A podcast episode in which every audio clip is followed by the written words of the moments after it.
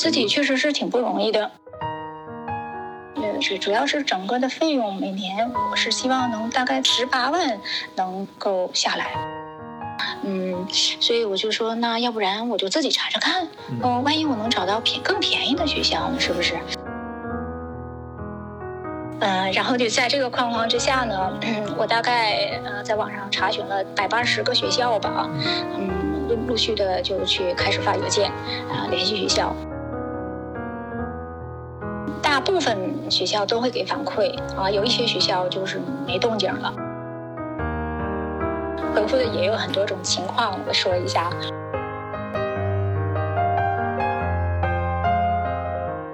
德国视角的朋友，大家好，我是晚醉啊。今天又到了周末聊天会的时候。关于德国的教育是大家非常关心的一个话题，也是我们德国视角经常会聊的一个呃主题。今天呃我们跟这位家家长连线，就聊一聊怎么在中国申请德国的中学啊，这个经历非常的有意思啊，跟大家一块分享一下。换一个视角，也许世界大不一样。以德国视角。晚醉为你评说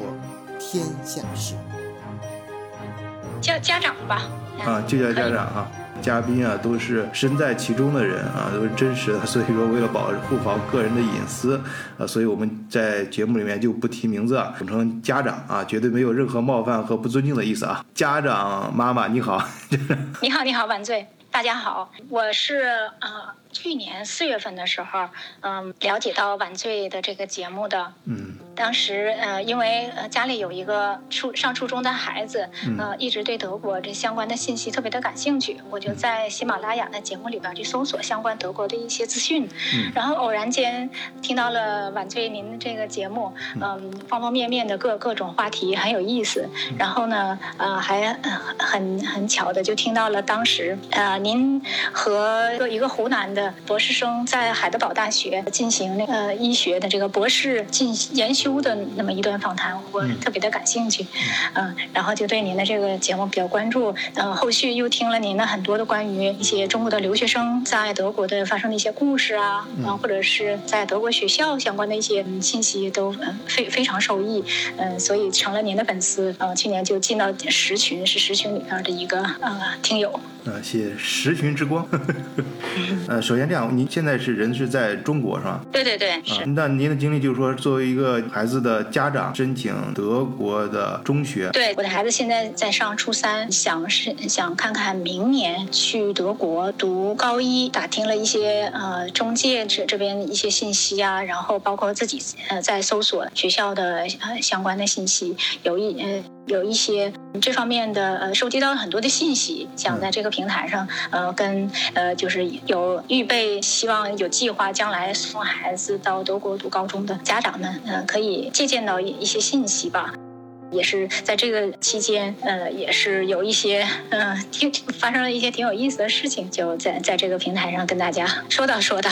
不知道大家对这个这个话题感不感兴趣？呃，感兴趣，我们肯定都感兴趣。一方面对这个话题感兴趣，另外一方面对这种真实的访谈非常感兴趣，都是真人真事。那您为什么对德国这么感兴趣啊？而且这么小，就是孩子上中学的时候就打算把他送过来呢？嗯，呃，两方面的原因，呃呃，一方面呢就是，呃呃，早就呃有耳闻，在德国的大学是不收学费的。我呢，嗯，和孩子的爸爸都是工薪阶层，嗯，就是费用上面都拿不出太多太多的钱。几年前吧，就有这个打算，想送孩子去出国，然后考虑到德国这方面的经济上成本的这个费用的节省，呃，觉得性价比是最高的，所以就是想要送到送到德国去。嗯，然后再一方面呢，呃，在当地呢是嗯，在一家是德国企业的一个合资公司上班，也有很多的同事在这边，他们就是给德国人给我的这边的印象就整体上都非常的好，嗯，包括他们这个特别友善呐，啊，做。事非常严谨呐，所以对对德国有一个非常好的印象。孩子在几年前他去过美国，呃，游学。啊，待了四周的时间，就是他自己也有有一个印象，就觉着在美国，就是呃人们的性格可能就是特别特别的 open，特别特别特别的开放，呃，当然不是不好哈，可能是孩子也是相对于内敛型的。我我觉得可能他的性格啦，未来的走向啊，与人相处啊，各个方面，可能德国的这种文化比较相对安静的这这样的文化，对他也是更适合的。嗯，对，这个就是外面的世界五颜六色、丰丰富多但是咱们每个人都有自己的选择和偏好。啊，我发现咱们德国视角平台的听友，啊，虽然咱们是小众，嗯，人数不是很大，但大家，嗯的偏好还比较一致啊。都是这边孩子呢，也都是比较的，相对来说比较踏实，家长也都比较务实啊。咱就是不让不不求孩子能够大富大贵啊，至少能够学到一技之长啊，将来有一个啊稳定的发展和啊幸福的生活就好。对对的对的。再再有一个很巧的是，嗯，在我们城市这边有一个国际学校，嗯，他在这边也是非常强化德语的教学，嗯，这样的话呢，孩子在初一的时候就已经开始学德语了，嗯，他现在是初三，嗯，他已经在学校的 B 二的考试成绩上已经通过了，嗯，所以一个这样这样的一个比较不错的学校，我们能提前介入到德语的学习，这样的话呢，衔接去德国读高中，嗯，也也是一个比较好的一个过渡。所以我们就决定，嗯，在孩子呃初中的时候就来这个国际学校里。之前呃就是了解英美啊这样的中介机构很多，但是去咨询关于德国的时候，就是感觉啊这些资源特别特别匮乏，特别少，很很难找。但是呃经过仔细的去去去去联系啊，就上网去查询呐。呃，在这样的中介机构还是蛮多的，大大小小能有十来家，嗯，规模也是呃大小不一。他呃，他们这些中介呢，嗯，呃，有一些也是很很正规、很大的中介，他们通常呢是在德国的当地本地呃的中国人成立的，然后呢，他在跟中国当地的中国人一起合作，呃，创办的这样一个公司。呃，甚至是，比如说，有的是在法兰克福总部啊，有的是在杜塞，甚至一些比较比较大型的中介机构呢，他们甚至就是有这个学生之家，有学生，比如说在一些啊公共假期的时候，不能待在学校的，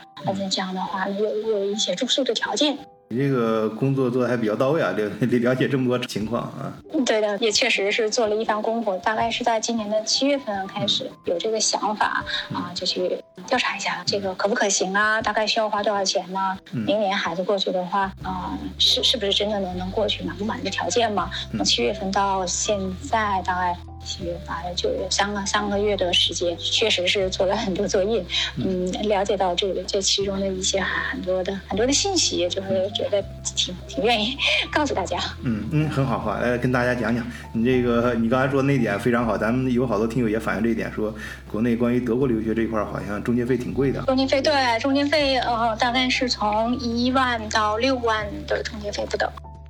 在这个国内前期的一些选择学校呀、推荐呐、面试啊，还包括有一些境外的服务的费用。到了学校之后，会有一些跟学校的对接呀、去接机呀，啊，安排一些寄宿家庭啊。跟进学学生的学习情况，给家长进行反馈呀，有一些紧急的情况，呃，帮助去处理啊，还有一些境境外的服务的费用，一般啊就是三年两万五。是人民币还是欧元？啊，人民币。那你用中使用中介的渠道了吗？嗯，刚开始呢，确实是，呃，感觉。中介呢，他非常有经验，呃，而且他那个手头的资源确实是很多，呃，比如说有一个非嗯非常大的中介，他能够选择的学校就有五十多所，覆盖到整个德国的八个州，也也是在考虑，就是通过他们去去申请。但是呢，有的这个 中介的费用确实确实是太高了，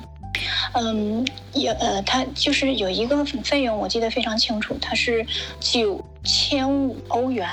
每年的一个叫项目管理费，这个费用是每年都要交的，而且就是就就就就是一个一个费用。一个项目管理的费用。每年小十万块钱人民币，就是纯给中介的啊，不包括德国方面的开销。对，就是在这个过程中，你就自开始自自己，同时也在准备积极的开始查找一些材料，看后来就突然发现，哎，这个这事儿自己说不定也能干，而且可能自己干的会更更更到位些，是吧？嗯，自己确实是挺不容易的。本来刚开始呢，就是呃，主主要是整个的费用每年我是希望能大概在十万呃十八万能呃能能够下来，我就应该是差不多能能接受这样的一个预算。嗯，因为毕竟家庭条件不是那么 太好，也就是给不想给自己太大的压力。嗯，刚开始听说是德国在德国读高中十五万到三十万嘛，然后我就觉着哎，还十五万那还差不多能够的话，那就十八万就最好不要超过二十万人民币。嗯，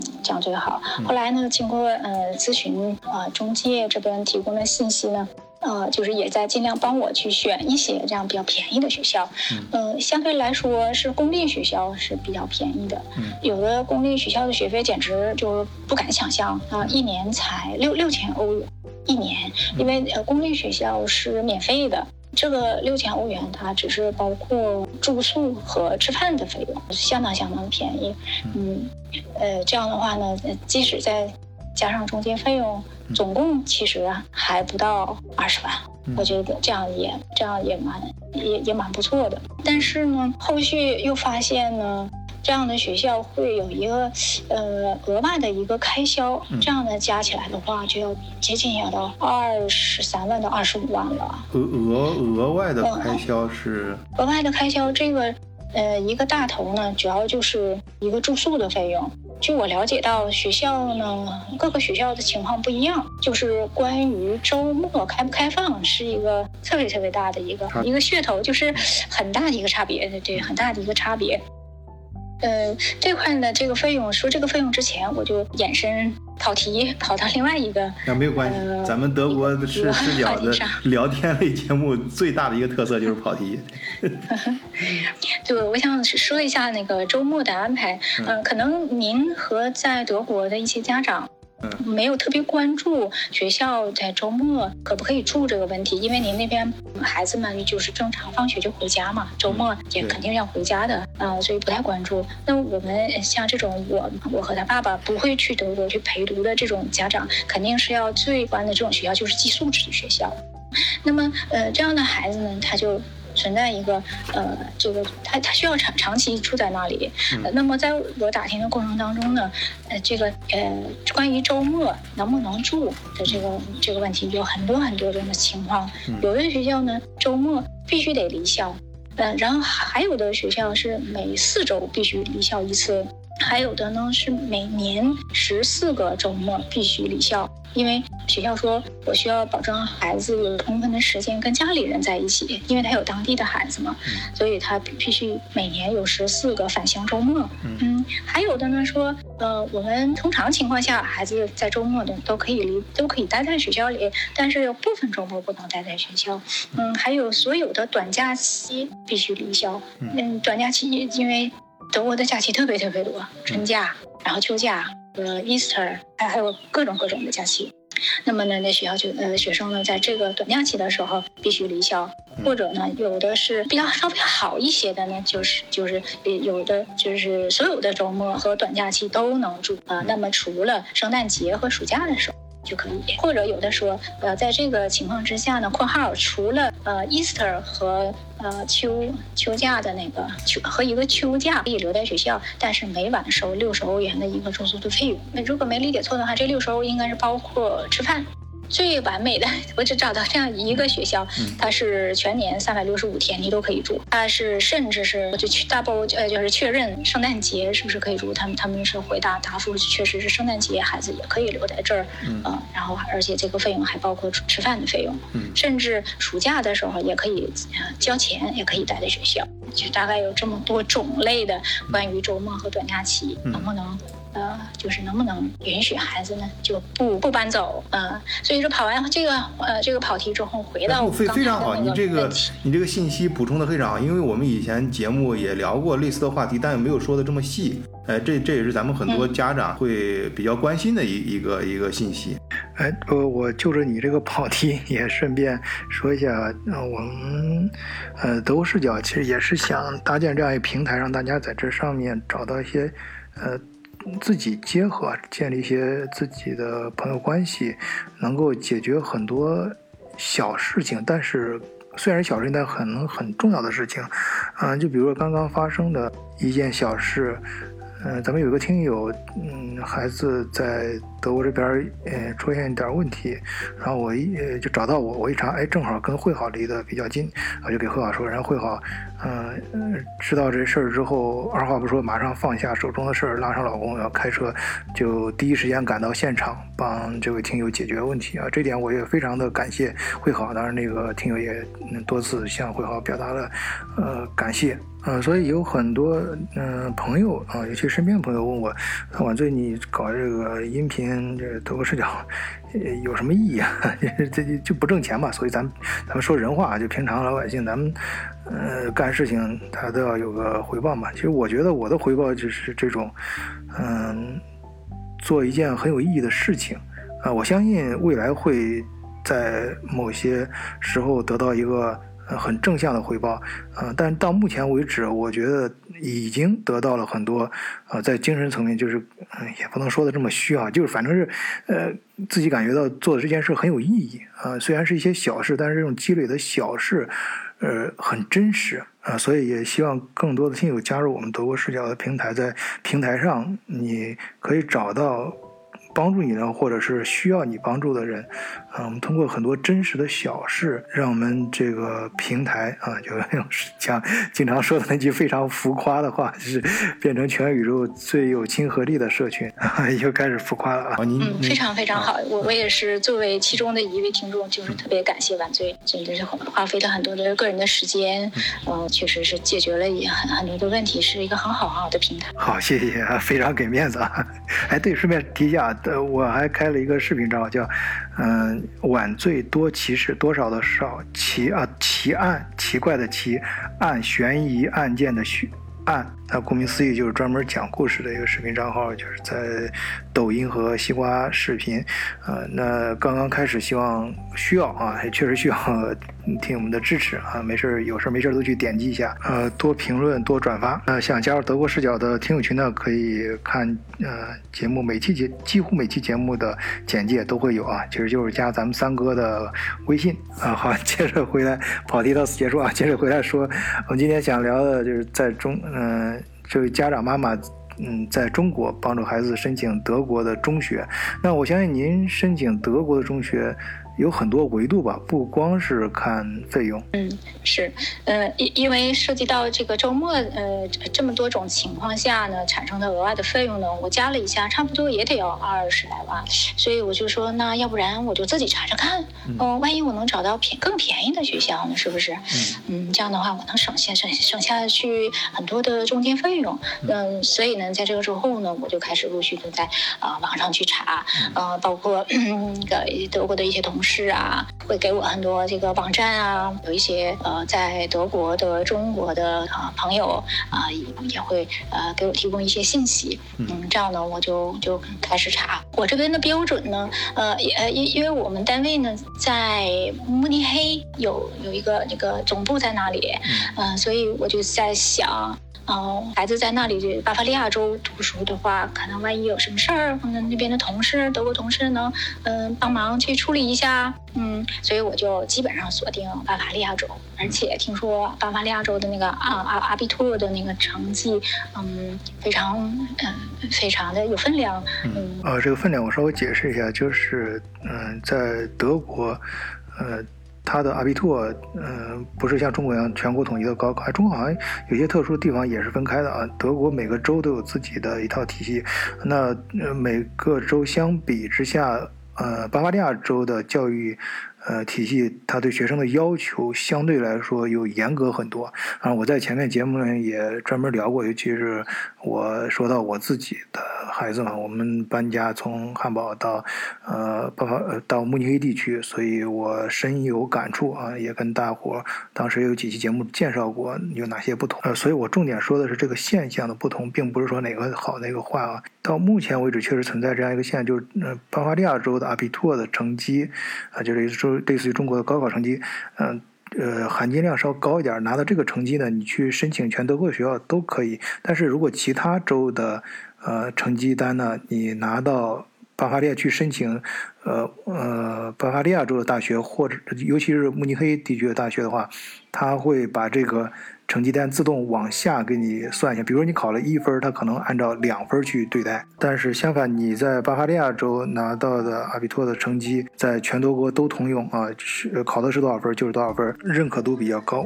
所以呢，就是定在巴伐利亚州，还是希望能够找到一些公立的学校，这样我们在费用上也能节省很多。最好是在十八万以下，嗯，然后周末希望要待在学校，嗯，如果是。不能待在学校的话，嗯，就中介有这种学生之家。我查询有一个巴伐利亚州的一个公立学校，嗯，它不开放的周末和短假期，甚至我数了一下，有八十三天，嗯。呃，这这来来回回，这就我觉得这个是我一个重要重要的条件，就是周末一定要让孩子待在学校，因因为他待在学习，他待在学校的话，学校他经常会组织一些啊远足啊，啊组织一些体育方面的活动啊。我觉得那个把钱，就是说在道上花的这个钱，就呃那那个花在这些课外活动上，不是呃更有意义一些？啊对。所以就是尽量呃，然后还有一个条件呢，就是不想去宗教那种教会学校，嗯，倒不不是对教会学校有什么偏见啊哈，就是我们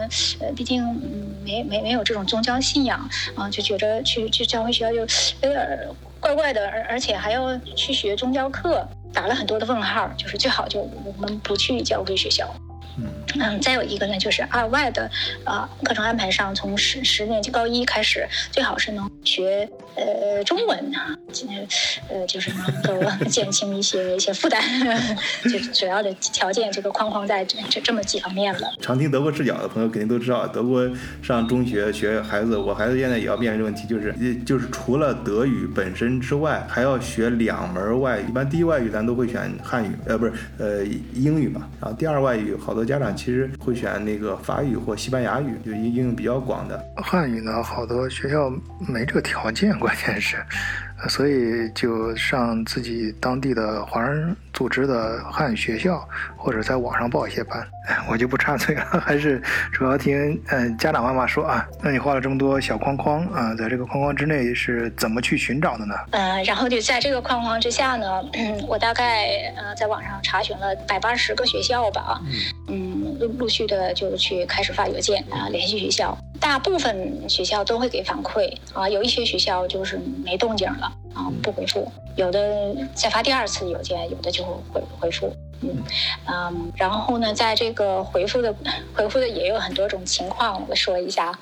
一种呢，就是说，sorry，不好意思啊，我的孩子不是呃，你的孩子那个我们不能接受，就是非常非常简单，就那么一句话，也不也没有原因啊，没有解释啊。还还有一种，不好意思，不能接收您的孩子啊，是因为啊某某某某中介是我们的唯一申请渠道。呃，就是说有很多的学校啊，跟中介呃有了比较固定的这个合作关系。那么呢，他只是接收呃这个呃，我指的是中国孩子哈，他说中国来的孩子呢，我们只接收这个中介推荐过来的孩子。嗯啊，呃，有的还就直接把我的邮件就转转发给了这个。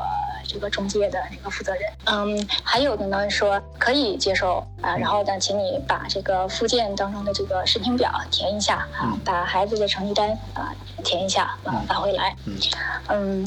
还有的是呃不好意思，我们这个寄宿寄宿的我们学校还正常开放，但是我们这个寄宿的那个学校关了。呃，还有的说是我们是呃五天的包顶，就是五天寄宿制的，呃周末我不开放啊、如果呢您有亲戚啊有朋友啊在这能协助到孩子在周末的时候可以住，那么请你继续联系我们。还有情况呢是，呃我们呃谢谢您的邮件儿，呃我们周末不能提供住宿啊、但是嗯非常高兴给你提供以下四所学校，这个四所学校的甚至是网址都已经给我附上了，呃非常热情。嗯、还有的呢是邮箱不对，呃弹回来了。你这个给大家分享的也太详细了，呃，不过我相信咱们的听友都能够很明显的感觉到，啊、这个妈妈已经在线下一定是做了大量大量的工作。其实我在这一点是非常欣赏的。我跟咱们的听友线下交流的时候，我也反复听呃叮嘱啊，就不管是咱们的同学，您本人到德国来留学，还是家长帮助孩子来留学，都要提前做好心理建设，养成自己去搜索、寻找信息的习惯。第一是现在的这种手段、科技手段还有平台都越来越开放。第二是孩子到海外之后要独立生活，嗯、一定要学学会这种独立思考和独立解决问题的心态和能力。因为这这个网站上的呃信息比较杂嘛，嗯，看起来也挺费劲的，所以我找的有的学校呃说，哎，不好意思，我们不是寄宿学校，或者就是挺尴尬的，说，哎呦，我们是用英文教学的，嗯，也会发生这种情况，嗯，但是整体上还好，嗯，我一般因为我德语不好，呃，英语还好，我就那个用那个微软上面有一个叫 Edge 那个浏览器，把这个学校的呃英文的名字或者德文的名字拷拷贝到这个浏览器的那个搜索的那个这个呃空白的地方，然后一点击之后，啊、它会跳出来这个学校的 homepage，、这个网站。啊，就叫 sorry 必应必冰用冰的那个，嗯。就呃用冰的那个，嗯然后用 H B I N G 的、对这个 这个网站，然后呢浏览浏览器选择那个 Edge 浏览器，把学校名字粘到上面，找到学校官网，打开的时候它是有一个自带翻译的功能的，你可以选择呃，请把这个网页帮我翻译成英文，或者帮帮我翻译成中文，它自动就是全都翻译好的，而且点击每一页它都是自动翻译，查到一些信息，我觉得语言方面呃应该不会是一个特别大的障碍。对，刚才说了，就现在的信息公开程度，还有各方面的手段、科技手段、人工智能什么的，都都比较到位啊，大家都都要学会利用。总共我这个查询，我发完邮件之后，我就记录了在一个一个 Excel 表里边。我打印出来所有大概四十所学校，我发邮件，然后打印了七八页的 A3 纸那么大的一个呃一个表表，呃，我就做一下追踪，哪些学校回复了没回复，怎么回复的，我都在那上记录下来了。嗯，最后大概是有有一所学校就回复的特别特别的快。因为我的范围有其实还是挺局限的，因为我也不考虑其他州嘛哈，然后还得把教会学校除外，然后周末呢还比较挑，啊、其实就不多，最后剩下来的就是我找到了只有一所学校，啊、满足我的这个这个要求，嗯嗯，它的费用一年大概在二十万出头，我觉得还好，稍微提一点我的预算，我能够接受，嗯，这样的话呢，呃，跟学校呃来往一些，问一下前申请之前的前前期的工作准备有一些问题啊，再澄清一下。嗯，呃，学校呃反馈特特特别快，一般我发完邮件第二天最呃最晚第三天肯定给我答复，嗯很很有效率的一个学校。官网上的介绍也非常专业，很全面。嗯，呃，然后我就说好，好吧，嗯那个最后经过选择之后，我觉得这是一个很好的选择，我我们就正式提交申请，九月七号，嗯，就是确认呃提交了申申请，等了很长的时间，一直没有消息，嗯，大概。到九月二十四号左右的时候，我就有点着急了，嗯，不知道发生了什么事情，嗯，怎么这么长的时间还就是没有一个确认，这不能正常的再往下走，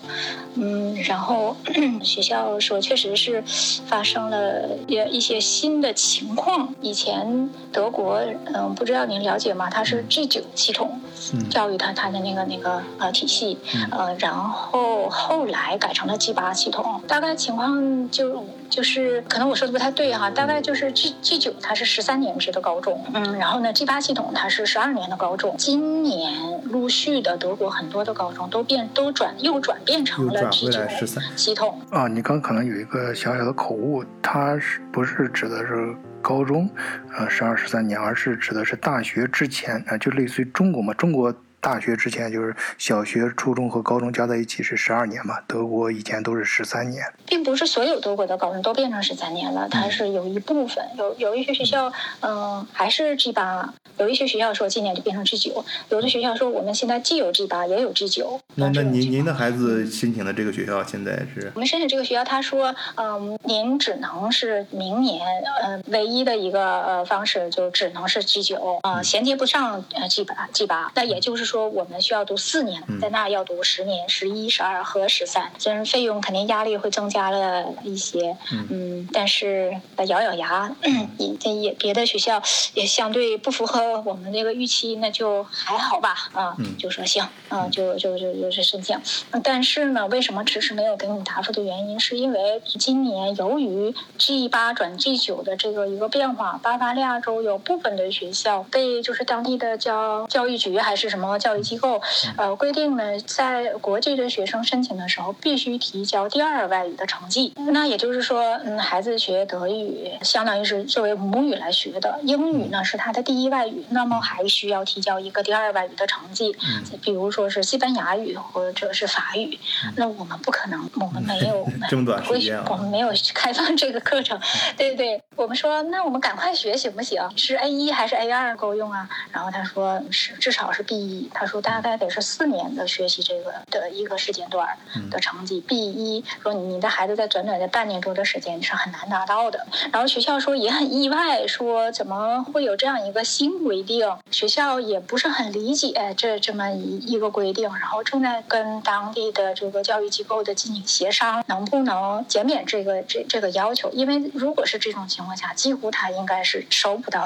国际学生了，因为大部分的国际学生都无法满足他的这个新要求。正在协商，是不是有没有其他的，就是其他的方案能够替代这个？就是以后我们来的时候马上学，或者是怎么样的一个其他的方案？让让我等，让我等到九月末。嗯，说十月一号，如果您还没有得到我们这边的消息，嗯，那么我们开始为您呃准备重新重新选择其他的学校。啊，其实嗯没没有想到的，这这么又又一个。啊，有有一个困难这个出现了。啊，后面内容我稍微跟听友们浓缩一下，因为里面涉及到一些问题，可能不便在公开的场合去讲。啊，有兴趣的可以加我们德国视角听友群啊，咱们私下里谈，甚至你可以到视群里面找这位家长妈妈啊。那么我总结一下，就是后面嗯，其实他嗯提到的有一个这样可以帮助联系很多德国学校的呃一个。在德国本地的语言班啊，就我感觉这事儿有点扯，为什么呢？就啊，虽然听上去很棒啊，啊，当然我不是想砸别人饭碗啊，毕竟有人可能有这样的需求，但是我们前面有几期专门采访了一些，呃，来这边的人已经在这边，孩子在这边学校里面的家家长啊，就他们普遍的一个感觉都是这边的呃校长和。教师都是非常重视国际学生在对于当地学习习惯和当地的学习环境的融入。你注意啊，是“融入”这个词，它包括语言，语言只是一部分。而且，虽然语言是大家经常遇到的第一个问题，但其实是最容易解决的一个问题。因为孩子进到学校之后，就跟着自己的老师、跟同学啊，甚至于额外的再请我们在前面讲面专门教过有些学生工什么高高年级的学习比较好的同学给他呃补课啊，其实都是非常呃。价格非常低廉的啊，甚至有些是很多是免费的，因为我可以在节目里，因为咱们是自媒体，我可以跟大家啊，咱非常接地气的啊，说一些媒公开媒体上人家不敢，大媒体上不敢讲的。其实德国它现在它缺人呐，你想它都开始引进移民，就开始引进那些呃什么难民啊什么那些人敞开胸胸怀，因为为什么被逼的？但是那那相比之下，那中国的这些优质的生源啊，中国的都知道，中国全世界都知道，中国的孩子比较聪明，比较勤奋，那这些。多好呀！你包括现在中国国内也在鼓励生育什么的，那德国就更缺了。那这些直接过来多好，所以人家是开政策是很开放的啊，不需要去社会上专门额外找那些语言班呀。其实而且而且那收费很很啊，所以这也是我为什么后面这段我要给大家浓缩一下原因。不便于去讲啊，咱不要砸别人饭碗，人嗯，各行有各行的规矩。但是德国德国视角的听友，您听到这儿了啊，尤其是咱们的老听友，那我必须去告诉你实话，就是实实在在我们能够感受到的，呃，尤其是孩子在学校里面跟着德国正规的这种学校里面去学语言是最快的，也是最有用、最有效的，因为语言它。最重要的是在于用，而不是在于你考多少分儿。有可能你考的分数很高，但是你你不会用也是白搭啊。有些人，嗯，他在学校里面他。他学得很快，有些孩子他可能不太善于考试，你一定要花出专门的时间去，呃，考试拿到一个分儿，然后再进学校。那可能是大学，大学可能要 IPS 什么这种，呃，达福啊这种考试，在 包包括英语体系也是先拿这个分再进大学。但是你孩子呀，你在学校就跟你，你家长搬家到另外一个城市。你肯定是孩子直接进学校插班生嘛？进去之后，然后学校会给你安排在学习的同时啊去学语言，孩子学语言是非常快的。在这个环境下啊，当然这也要因人而异啊。那有些孩子过来之后，嗯，那你要接受学校啊，真正到学校里面，学校通过公立的手段跟你，尤其公立学校，他给你安排的，呃。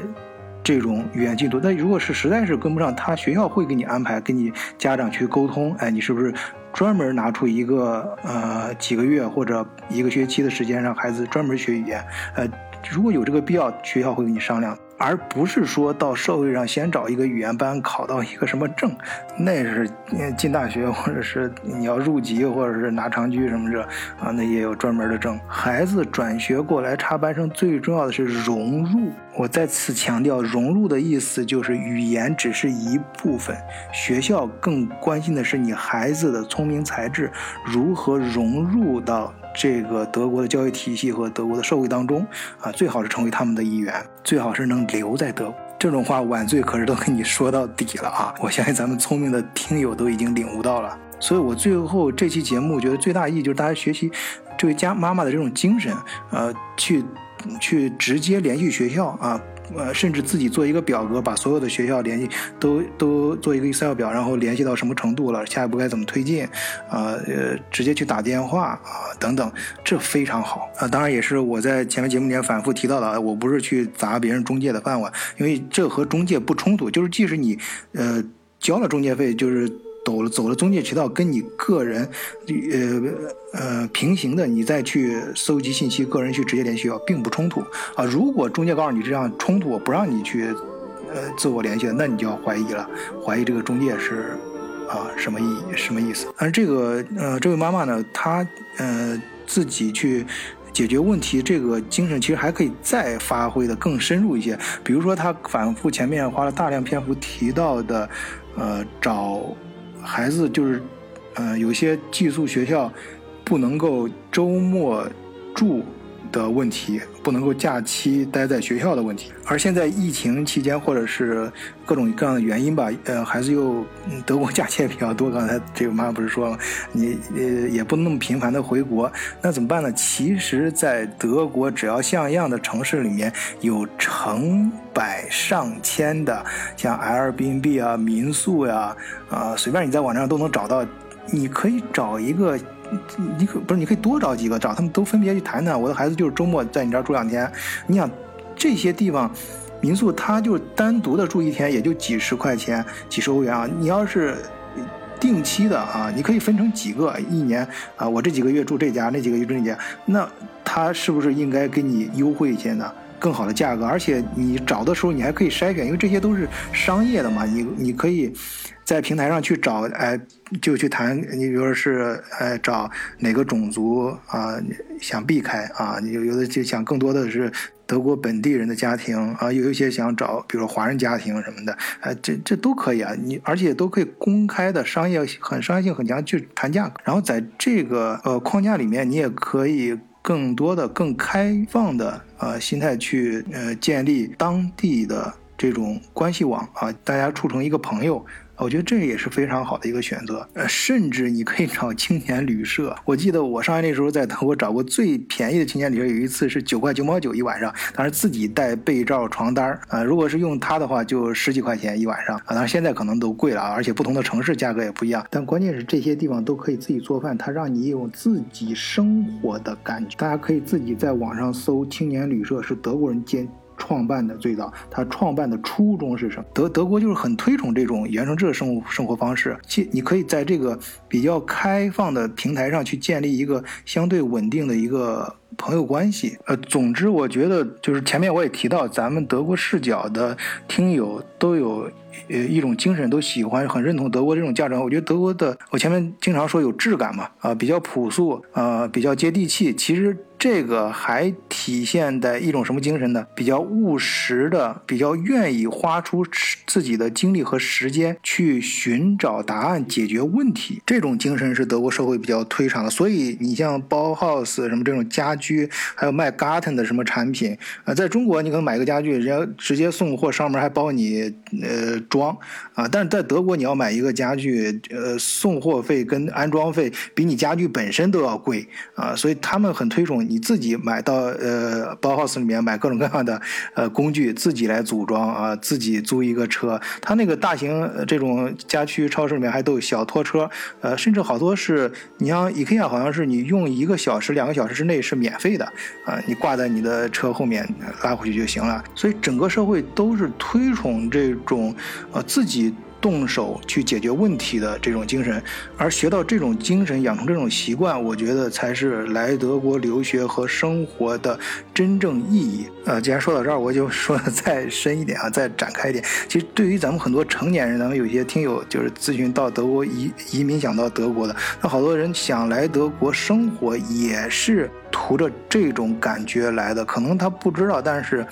我可以帮你说出来，其实就是想自己掌控自己的生活。到德国有一个自由的空间，可以自己靠自己靠自己的呃勤劳啊，就是一分价钱一分货。我自己的生活，我自己可以做，自己可以选择啊。这扯得有点远啊，咱往回呃收收啊。晚醉也是瞎说啊，大家就这么一听啊。那最后还是欢迎大家能够加入德国视角的听友群，在群里面我们可以天南海北的聊更多更丰富的话题。好，谢谢大家收听啊。入群方法请看节目简。今天就聊到这儿祝大家周末愉快再见。